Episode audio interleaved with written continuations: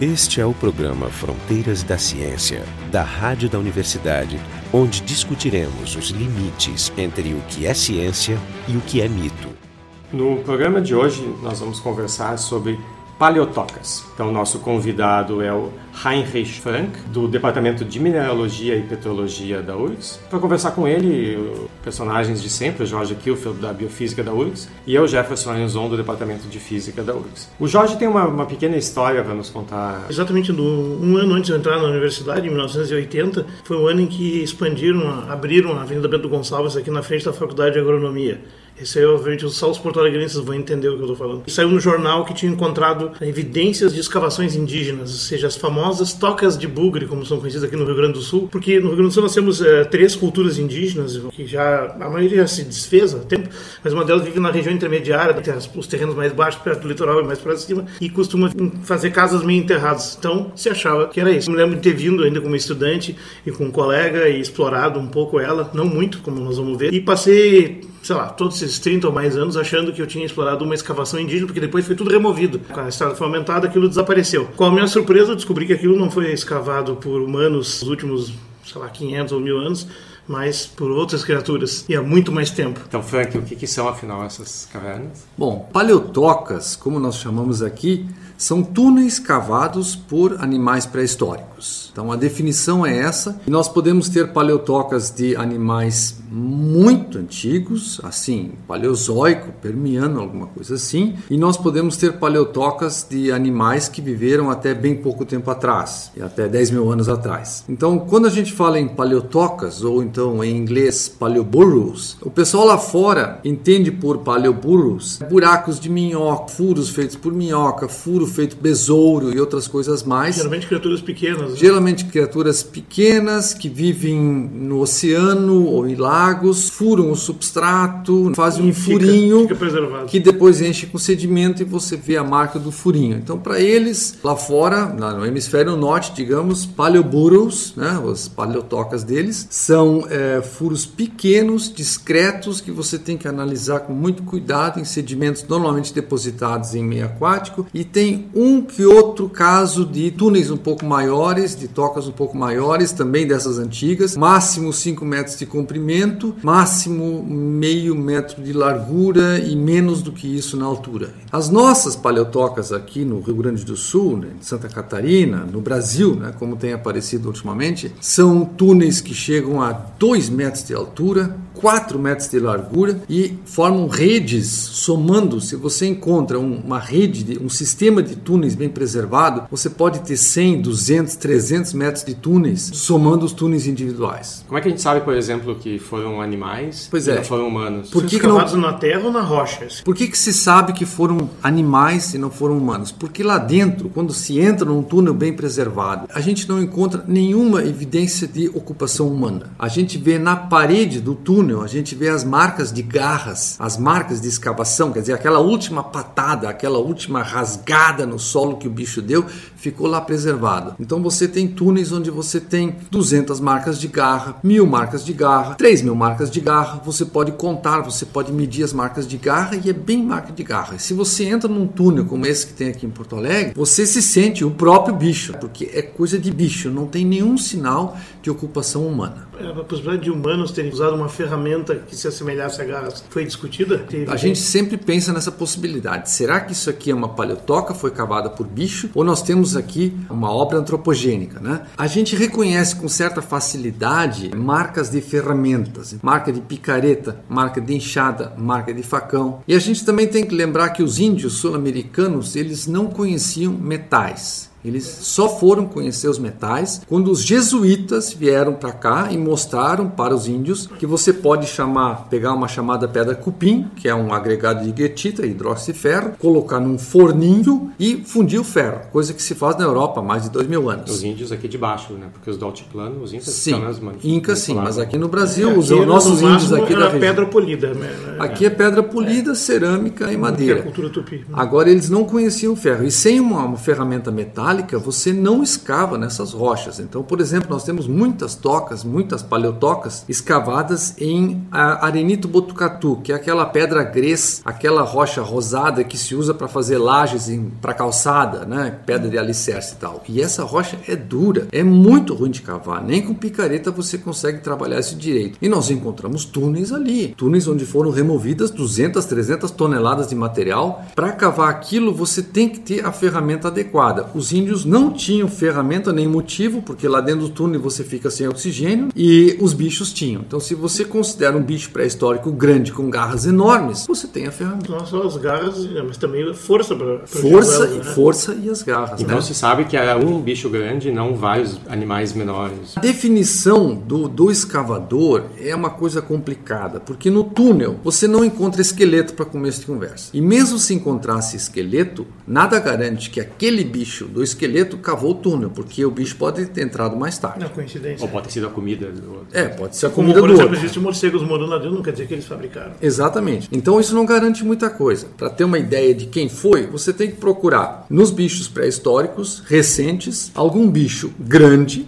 forte, com garras grandes e muito móvel, muito ágil. Então, se nós analisamos a megafauna da América do Sul, que se extinguiu há uns 10 mil anos atrás, mais ou menos, nós temos, por exemplo, uma série de bichos ali que com certeza não cavaram, que foram elefantes, camelos, lhamas, cavalos, ursos, tigres, coisas assim, não, não tem como cavar. Urso não cava. Urso ocupa um buraco pronto, mas ele não consegue cavar. A garra dele não é para isso. Gliptodonte, que é aquele bicho que tem uma coraça do tamanho de um fuca, com quatro pernas, né? Com Um quatro pernas. passado. Bicho encoraçado, assim, com o rabo também com defesa. Ele não tem agilidade. Ele pode até ter a garra e pode ter o tamanho, mas ele não tem a agilidade para ficar lá dentro e cavar um túnel. Então sobram, a rigor, só dois tipos de bicho, que são os tatus gigantes e as preguiças gigantes. Tatu gigante é um tatu muito parecido com o tatu de hoje, mas ele tem pesa até 270 quilos e tem uma largura de corpo de no máximo 80 centímetros. Então, se eu encontro um túnel pequeno de 90 centímetros, eu ainda consigo pensar em tatu. Agora, se eu encontro um túnel com 4 metros de largura, não dá para tatu. Tatu não Mais altura, talvez até. Né? e 2 metros de altura. Pois um é. tatu não cava até 2 metros de Mas ele altura. pode ser um tatu claustrofóbico e faça um túnel muito maior.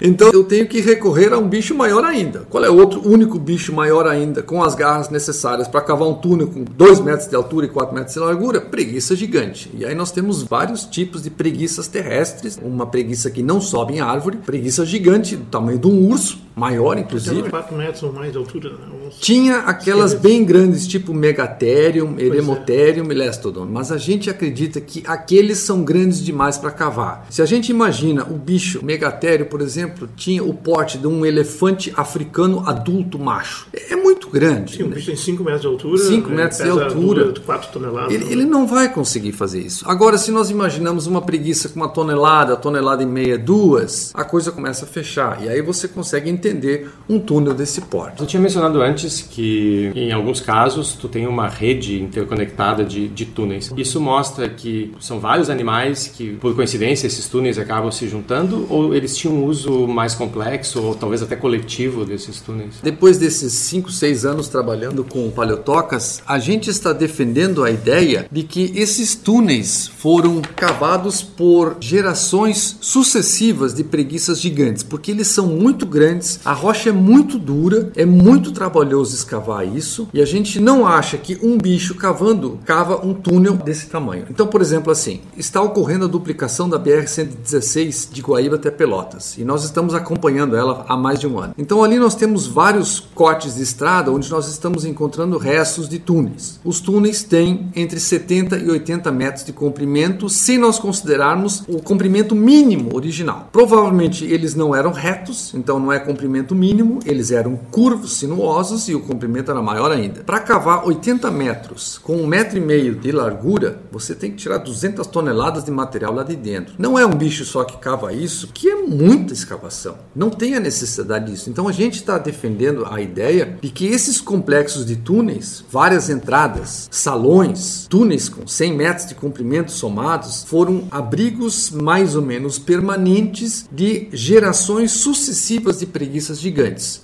Possivelmente em grupos ou em, Em clãs, grupos, em clãs. grupos. Pessoalmente, uma possibilidade que eu considero é que você tem, como nos elefantes africanos, grupos formados por fêmeas com filhotes de idades variadas, alguns machos jovens, enquanto que o macho dominante, o dono do terreno, O né? alfa.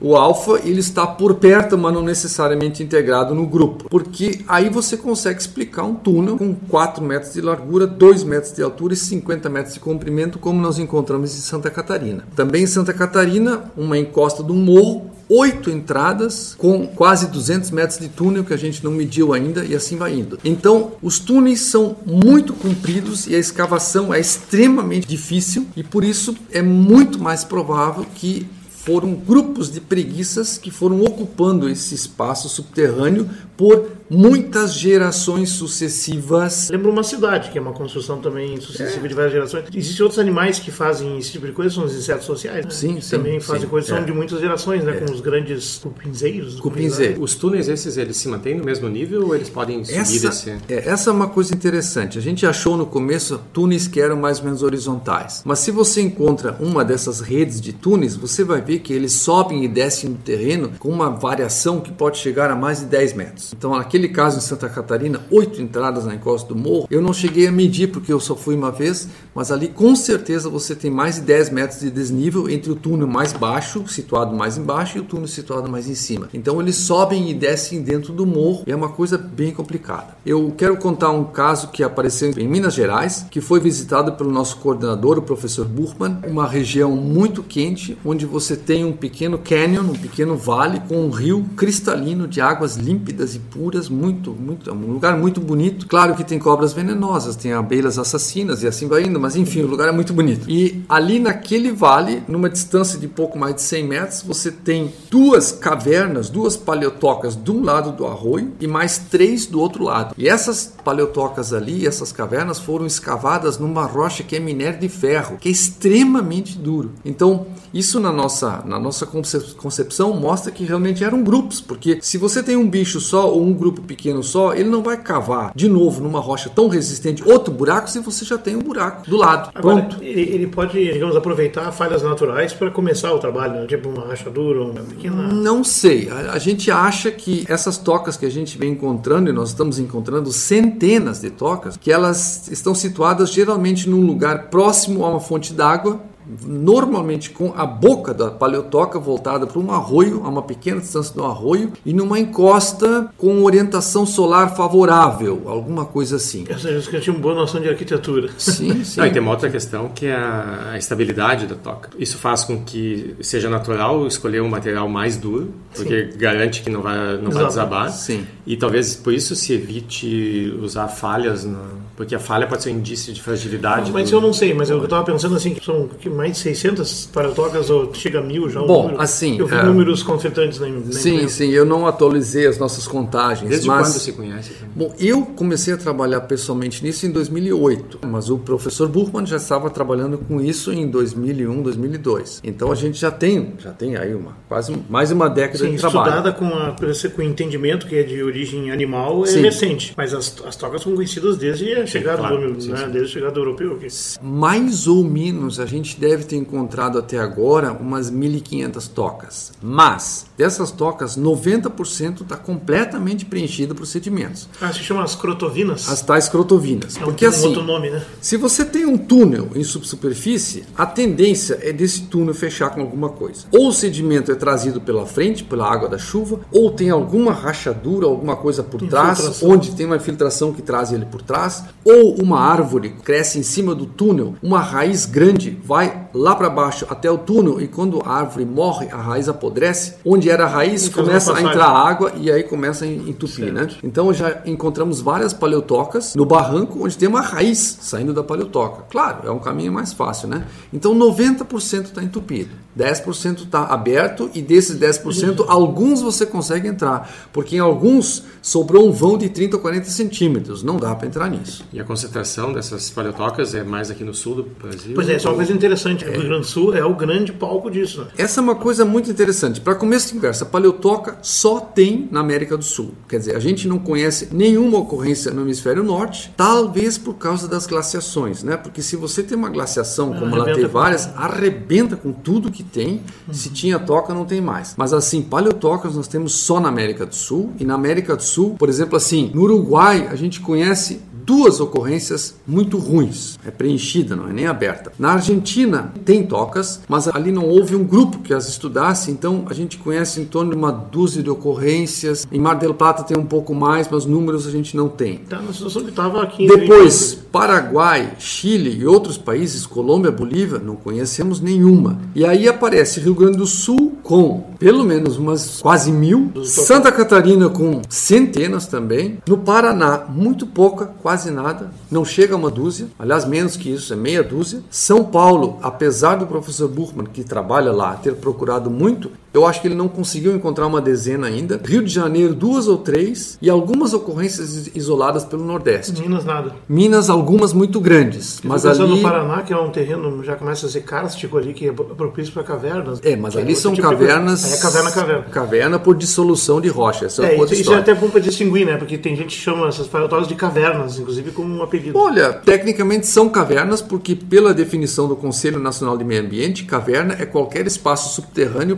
penetrável pelo ser humano. Não deixa de ser caverna, então. Agora, as cavernas com estalactites, estalagmites, essas sim, aparecem no Nordeste Santa Catarina, depois do Paraná, São Paulo, aquela coisa toda, mas aqui embaixo não tem. Então, assim, a concentração de paleotocas no Rio Grande do Sul, em Santa Catarina, é um troço estupendo. É a maior concentração de paleotocas do mundo. E tu consegue correlacionar isso com quantidade de fósseis de preguiças gigantes? Deveria ter mais no é, Rio Grande do Sul. Essa também. é uma das perguntas que eu ia fazer, porque não se achou, que eu saiba, aqui no Brasil, nenhum fóssil de preguiça ou de tatu gigante. Dentro da caverna, dentro não. Da toca. Dentro da toca, Sim, não. Mesmo consorciado. Deveria ter uma correlação. Se aqui tem mais paleotocas, deveria ter mais fósseis. Mas isso não ocorre. Pois é, porque o, problema, assim, o, problema, o processo de fossilização é diferente do processo de preservaria totalmente. Então totalmente. pode desaparecer um e ficar outro. Pode, Fica pode. como ele é um icnofóssil, não? Ele é um icnofóssil. É um fóssil indireto, né? Quer dizer, é uma estrutura produzida por um bicho pré-histórico, então não é o próprio bicho, é tipo pegadas de dinossauros, também é um icnofóssil. Então a toca é um icnofóssil e ela sobra. E assim, tem que ficar bem claro, né, que nessas tocas nós podemos estar lidando com tocas de várias idades diferentes. Nós podemos ter tocas com 15 mil anos de idade, tocas com 500 mil anos de idade, tocas com 5 milhões de anos de idade. Como é que sabe a idade? Não tem como saber. É, como, é, como é que você vai datar um buraco? Você pode datar no máximo, talvez no futuro a gente consiga, o que tem dentro do buraco, aí você tem uma idade mínima. Então, se eu conseguir escavar uma toca preenchida, tirar os pólens e os esporos que tem ali e datar pólens e esporos, se forem datáveis, tem que achar um, um, fóssil guia, que eu acho que não existe para isso, talvez a gente possa datar, mas datar é quase impossível. Agora, por exemplo, em Bom Retiro do Sul, ao longo da, da BR-386, apareceu um conjunto de 20 tocas no barranco que eles escavaram. Nós apresentamos essas tocas no trabalho, num, num evento científico, e a banca comentou que essas tocas devem ser muito mais velhas do que aquelas outras abertas que nós estamos achando, porque são menores, a disposição é diferente, estão completamente preenchidas, e é possível que seja isso. Esse, esses animais existiram no período chamado quaternário, que se estende até quantos Se, milhões Vamos de anos? falar em Cenozoico, porque você tem essas preguiças, esses tatus, há várias dezenas de milhões de anos aqui. Então, a gente não sabe 20 se é quaternário um milhão ou se é mais que isso. Pessoalmente, eu acredito que muitas dessas tocas, elas são relativamente recentes, porque De veja, dezenas a centenas de milhares de anos, que eu é, imagino. talvez meio milhão, porque elas estão na paisagem hoje numa posição estratégica, considerando o relevo atual, a drenagem, quer dizer, os rios, os arroios atuais, Ainda é, funcionam. ainda funcionam como abrigos. Quer dizer, se você vai para milhões de anos, isso já, já se desarticularia. Seria um outro estranho. relevo, a erosão não teria rebaixado o relevo tanto assim. Elas talvez estivessem mais ocultas. Talvez tenha paleotocas muito mais abaixo no solo, né? Ou talvez essas são as que sobreviveram às modificações no terreno. Também pode. Nós achamos que tem muita toca por ali. Qualquer elevação tem paleotocas. O segredo é achar as entradas das poucas que estão abertas. E elas, em todo esse tempo que passou desde a utilização original, elas são utilizadas atualmente por outros animais, humanos? Bom, quando a gente entra numa toca que está aberta, onde tem abertura, animais podem entrar, a gente vê que sempre tem algum bicho lá dentro. Morcegos são relativamente comuns, opilhões, aqueles bichos que parecem aranha, mas não é, não morde. Grilos são extremamente comuns. Opilhões são vampiros de insetos. insetos. Eles sugam. Então tem grilos e tem, infelizmente, grandes aranhas que têm uma cara muito, muito ruim. Eu não sei se são venenosos ou não, não vou fazer o teste. Grandes aranhas muito rápidas que são o meu pesadelo lá dentro. E algumas vezes tem fungos, tem que cuidar um pouquinho. Pois é, eu achei E- que é até pior, né? Porque se aspiram. Fungo, é, fungo é pior. Então as paleotocas são secas, são complicadas. Quando ela é úmida, a coisa é mais fácil. Mas tem, Ah, que, é? tem que entrar com máscara, sim, porque aí não dá poeira, né? Então tem que entrar com máscara, tem que entrar com com uma proteção mínima. Falando em fungo, tem o famoso pozinho branco. Existem algumas paleotocas escavadas em Arenito Botucatu, onde você encontra no piso um pozinho branco. Cuidado com ele, porque ele é altamente alergênico. Dá uma dermatite de contato, que é um negócio horroroso. Você leva dois a três meses para ficar bom de novo. O meu dermatologista olhou aquelas minhas nádegas inflamadas e disse: Olha, eu não sei o que que é, passa isso aqui para ver se funciona. Tá, mas tu sentou pelado no chão da... Não, isso não. Mas eu entrei na toca e sentei, claro, com a calça ali. Esse, esse pozinho impregnou na calça jeans. Depois eu fiquei sentado no carro durante uma hora e meia até chegar em casa.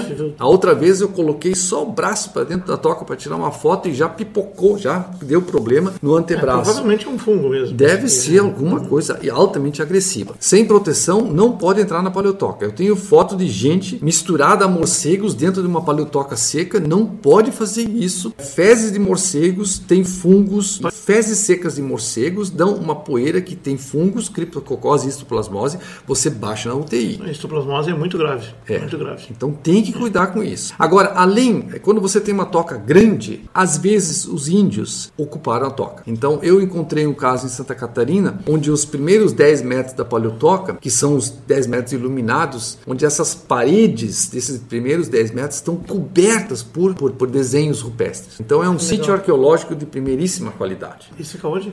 Isso fica em Timbé do Sul e lamentavelmente o pessoal não reconheceu isso Não como tá sítio e tá riscou em cima. Porque agora o guia que leva as pessoas até lá, o Valdivino, ele sabe que é sítio arqueológico e não deixa mais riscar. Mas durante quase 50 anos o pessoal entrou lá e o botava o nomezinho na parede, né? Sim, que nem tem nas missões, por exemplo. É só inscrições de 150 anos. É. É, o único consolo é que daqui uns 10 mil anos aquilo ali vai ser o registro do povo primitivo que frequentava. Pois olha, Mas que não escavou o túnel. Então, em algumas paleotocas você tem um sítio arqueológico associado. né? Então, você consegue consorciar, inte- integrar paleontologia, geologia, história, arqueologia e outras coisas mais. E tem alguma que seja oficialmente aberta a visitação? Tem algumas que dá para entrar. Tem uma em Agudo, tem uma em Boqueirão do Leão, tem outra em Bom Retiro do Sul, tem aquela em Timbé do Sul, ali são duas na realidade, mas geralmente, assim, a grande maioria das paleotocas abertas, elas são muito baixinhas e são extremamente úmidas. Então, você tem água correndo lá dentro e o piso é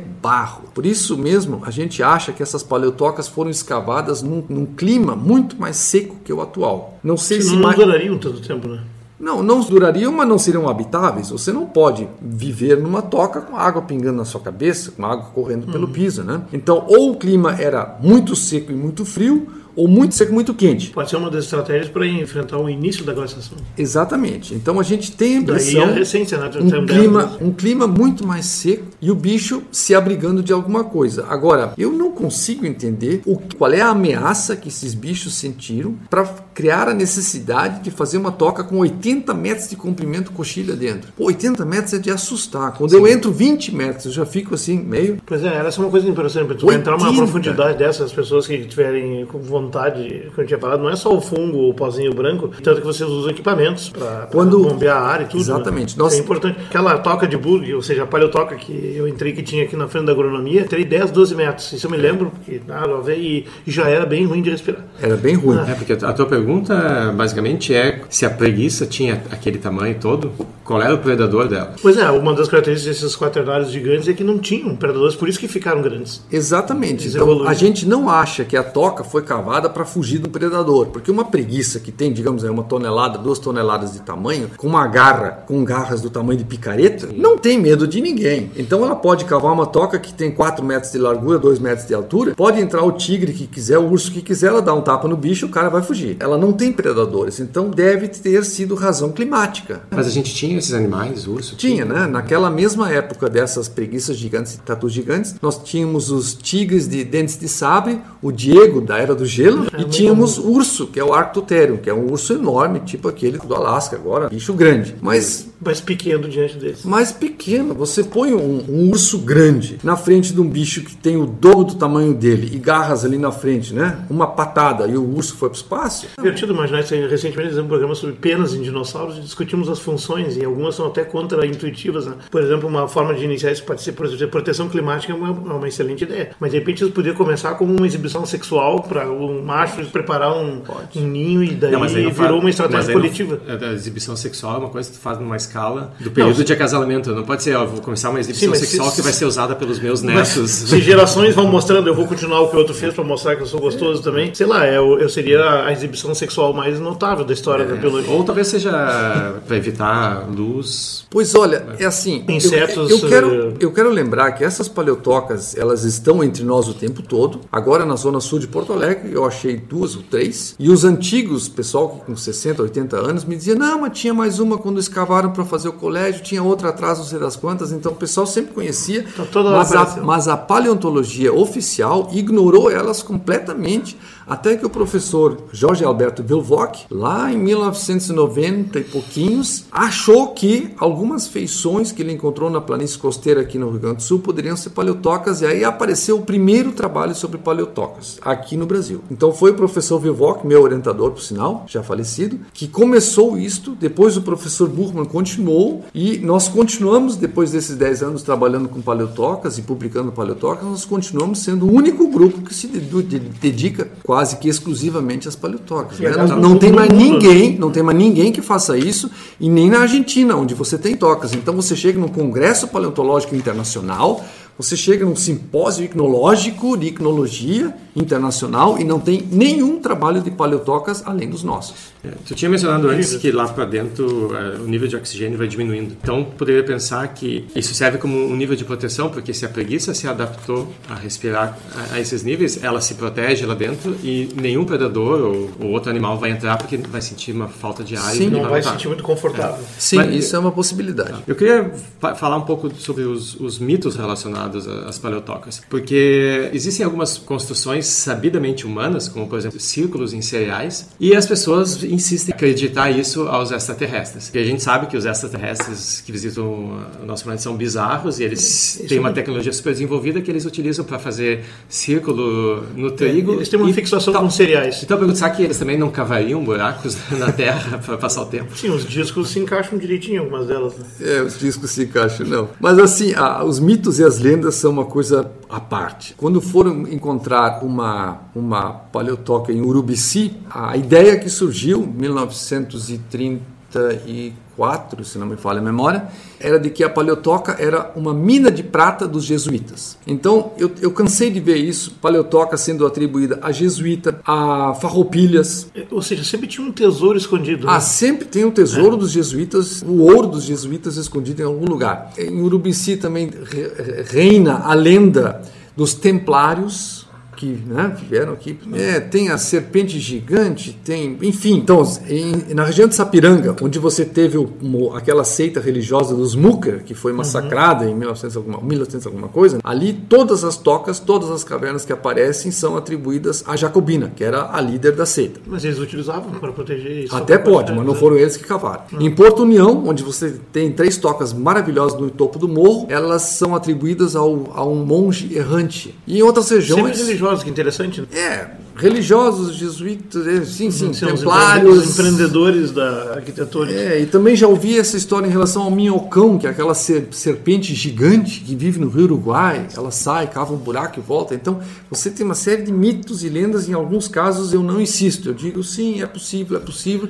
E eu não vou tentar, é, não tento convencer ninguém. Aliás, uma das lendas tradicionais aqui do Rio Grande do Sul é a lenda da Salamanca do Jaral. Sim. É uma caverna onde tem uma cobra gigante. Eu fogo, sei, eu conheço a caverna, que, claro. na verdade, pode ser uma dessas É. O, uma, voltando para o tema da paleontologia, eu estava falando assim, me surpreende muito, mas assim, é, ok, não se encontram esqueletos ou sepultamentos de alguma forma ali por perto. Talvez é questão de tempo até achar algum, né? E seria muito interessante. Parece que na Argentina tem um caso, né? Na Argentina tem um caso onde eles escavaram uma paleotoca desabada e dentro da paleotoca desabada tinha uma preguiça, tem, tinha dois esqueletos, de uma fêmea de uma preguiça gigante e de um filhote de uma preguiça gigante. Ah, a ideia é que as, os dois estavam lá e a toca desabou em cima deles. Pois é, isso sugere que talvez é interessante explorar essas, algumas dessas crotovinas em busca desse tipo de. Explorar uma crotovina é uma escavação arqueológica que vai levar um mês com uma equipe de 10 pessoas. Eu não Sim. tenho isso. Sim, mas a outra coisa é assim, ó, restos. É, assim como em cavernas que teve evidência humana, tu encontra restos de fogueiras, de alimentos, ossos isso, e outros. Isso.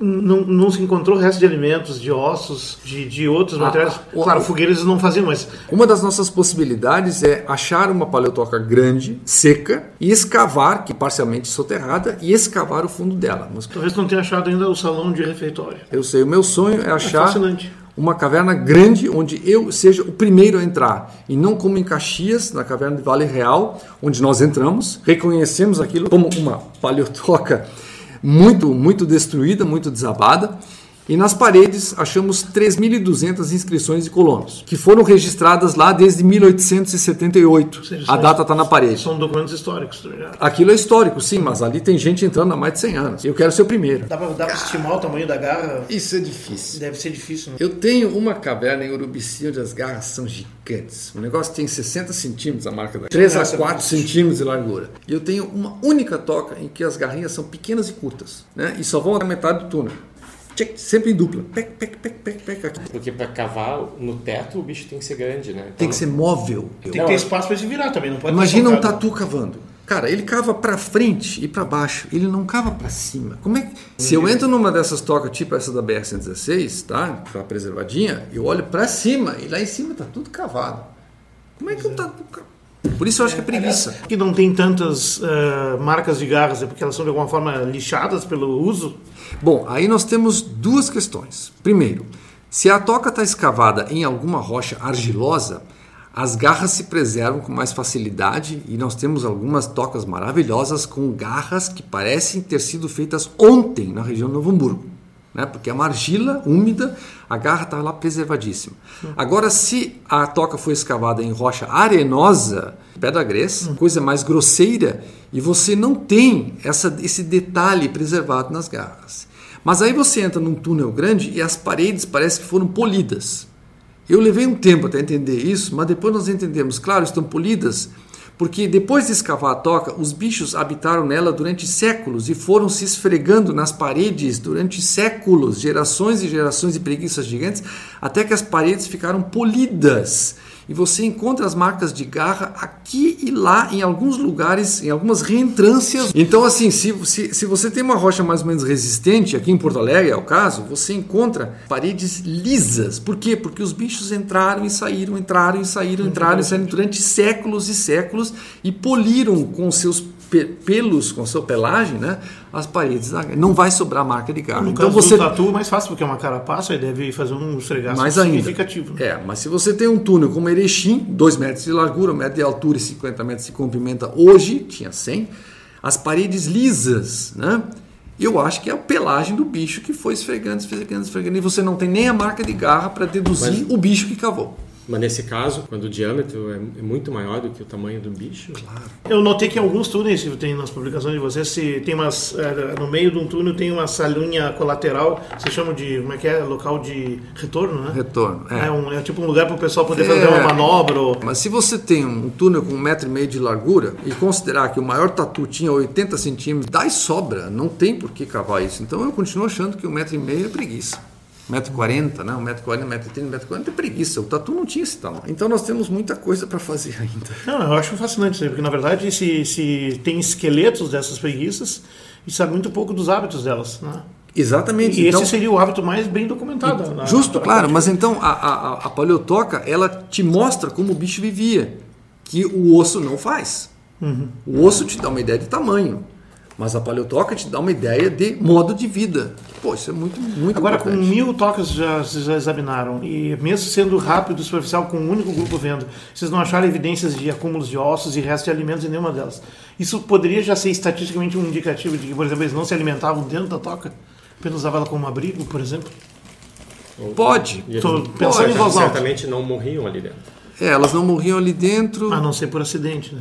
Não, acho que alimentar lá dentro não. Você tem nos Estados Unidos uma caverna habitada por preguiças gigantes com uma pilha de fezes no fundo. Você pode Sim, datar a Pata- pilha. Na Patagônia também tem É, uma... 45 importante mil anos, 45 mil anos de cocô de preguiça acumulados. Ou tu come alguma coisa que não fossiliza. É, eu eu não sei como é que seria a fossilização num ambiente tão estável que durou até agora. É, né? Não é. tem fossilização, mas tem mumificação. Tem Nós, nós, achamos, nós achamos duas cavernas que são diferentes, porque você tem um, uma- um tipo de paleotoca que são redes de túneis, e você tem em Santa Cruz do Sul, por exemplo, um resto ali, que são câmaras emendadas. Você tem uma câmara de, com um diâmetro entre 3 e 7 metros, sempre um metro e meio de, de altura, né? É emendadas por túneis curtos. Eu quero achar um troço desses, pelo, eh, sendo o primeiro a entrar, porque ali eu posso encontrar resto de alguma coisa. Em Santa Cruz não, o pessoal está entrando ali há 100 anos, já destruiu tudo, né? Mas se eu encontrar uma coisa dessas preservada, aí sim. Mas tem que ser o primeiro. técnicas de prospecção que você pode usar, por exemplo... Georradar. Pois Georradar é, pois uma coisa que eu tipo quero usar. sonora, né? Com eco, né? Isso, Você pode isso, mapear isso. a densidade do solo e É. tentar... Pegar uma região propícia e passar o radar para ver se em algum lugar eu não encontro uma anomalia que possa ser interpretada como paleotoca. Mas ele, ele consegue pegar, ele tem resolução de um metro? Não dois, é, assim, não é né? muito, a resolução não é tão boa, ela não sei se consegue seja pegar uma cavidade. se não for muito Mas se fundo. for uma cavidade grande, né? Um metro e meio de altura Sim, por ter 3, mais. 5 metros de largura, ele tem que achar. Agora, né? o fascinante disso, e aí me ocorreu outra ideia agora, é que se essa é uma estratégia que pode ter se estendido durante vários milhões de anos, tu pode ter também regiões bastante já soterradas, realmente Com toca lá embaixo. paleotocas muito, digamos, ah, ah, antigas, né? E, e Pode. talvez até preservadas exatamente pelas mesmas condições. Pode, Aí eu fico imaginando, por exemplo, escavações em terrenos parcialmente duros, como. É. E, e não acharam, por exemplo, ali seria um lugar que poderia não. ter. Você tem que ter um. É, um acaso também, num único poço. acho que- É como corte de duplicação de estrada, sempre tem toca, mas você tem alguns cortes aí com 500 metros de comprimento, 20 metros de altura, que não tem nada, pelado assim, né?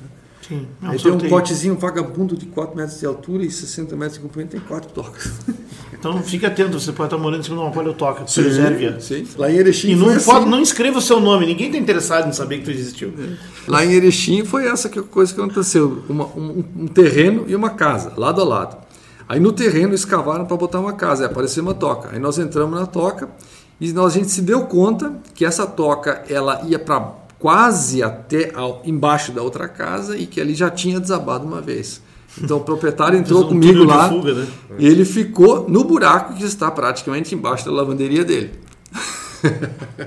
É uma sensação estranha. Você está ali, você tem uma toca ali embaixo. Em São Leopoldo construíram uma casa agora em cima de uma toca. Eu sei onde é que é a toca, nós não achamos ela, mas eles me disseram onde é que era, né? Agora tu chega lá, tem uma casa em cima. Mas está perdido, né? Essa acabou. É, não mas tem- assim, eu ne- nem estou interessado nela, porque ali o freático, a água subterrânea, está tá a meio metro da superfície do solo. A toca ela- está totalmente afogada. Agora, a legislação para proteger esse tipo de coisa, que é a mesa do patrimônio histórico, né, arqueológico. Não, não, é paleontologia. Tecnicamente tem que preservar tudo. Pois é. Mas aí nós Então, estamos você não consegue impedir alguém de construir por causa disso. Não, né? aí- Essas estradas todas se abriram apesar disso. Né? Não, aí você não constrói mais. Por É. isso nós estamos argumentando com o Ministério Público, né, estadual e federal, de que não dá para preservar todas as paleotocas, senão você não constrói mais. Porque está tudo mas, cheio. mas assim, as mais preciosas talvez devessem. Se, se ela for né, excepcional qualidade, tudo bem. E é um Então, tiro no pé, porque se tu coloca um nível de preservação muito alto, tu, ninguém notifica mais. Ninguém É, notifica, começa as pessoas escondem. Já aconteceu em Santa termo, Catarina. né? É. Fiquei sabendo em Santa Catarina de uma jazida de saipa, uma coisa assim, que apareceu o túnel. E o proprietário mandou fechar e avisou os empregados: se alguém contar, tá na rua. Ele nem sabia que era paleotoca, ele achou que era coisa arqueológica, mas ele já disse: ó, não fecha e se contarem, tá na rua. E é uma cidade pequena com pouco emprego, o pessoal não vai. Assim, em Santa Catarina agora me deu um bafafá lá em cima de uns túneis, que na realidade os vizinhos conheciam há 40 anos, né? Que é assim: você entra no túnel, e depois de 5 metros tem que se decidir qual dos três túneis você vai pegar agora. Aí você pega o mais acessível dos três, vai mais um trechinho, aí você tem que se decidir qual dos quatro você vai pegar. E tudo assim, com água embaixo, né? pedra caída, né? E eles não foram até o fim, eles não tiveram coragem. Será que não tem uma portinha bem pequenininha no final que sai dentro da cabeça do, do John Malkovich? Então essa, essa eu quero mapear, quero fazer um mapa desse negócio. Eu sei, eu sei que consigo, né? Mas é aquela coisa, são quatro dias de estrada, equipe de pelo e, menos três e pessoas. E todos esses todos eles têm uma entrada só? Ou eles acabam... Não, não, não, não. Timbé do Sul, por exemplo, são oito entradas no morrinho ah, tá. tal, né? É um complexo. É. E aí tinha um lugar assim onde eu tenho a foto dos motoqueiros foram fazer uma excursão por lá, um salão com três túneis entrando no salão e eles tiraram uma foto do salão porque estava perto da saída, não sei o que mais. Aí dois anos depois o piso do salão caiu, afundou, pum. Agora tem um buraco de três metros lá. Por quê? Claro, tinha outro buraco embaixo. O piso do salão caiu para dentro do salão de baixo. Tá, Lógico, um, todo morro de uma, outra, de uma outra rede que outra rede, todo sabido. morro está cheio de tocas, né? Mas ali, imagina o Jefferson, é uma hora de caminhada atravessando três vezes o rio. Dá para trator. Se não chover, porque aí o rio fica Você alto. permitiria pegar um morro desse aí e fazer um mapa 3D dele? Ou é ficção eu científica? Eu tentei trabalhar com georradar aqui, não deu certo. Ah. Tecnicamente, se eu tenho um morro de arenito que é pasto, que não tem mato, não tem nada em cima, eu deveria poder, né? Sair com o georradar, atravessando ele, fazer uma, uma grade. Cortes, né? Exatamente, para ver se aparece alguma anomalia. Isso é um projeto no futuro. Então, esse foi o Fronteiras da Ciência. Hoje nós falamos sobre paleotocas. Nosso convidado foi o Heinrich Frank, do Departamento de Mineralogia e Petrologia da URGS. E também estiveram aqui o Jorge Kilfield, da Biofísica da URGS, e eu, Jefferson Arenzon, do Departamento de Física da URGS. O programa Fronteiras da Ciência é um projeto do Instituto de Física da URGS. Direção técnica de Francisco Guazelli.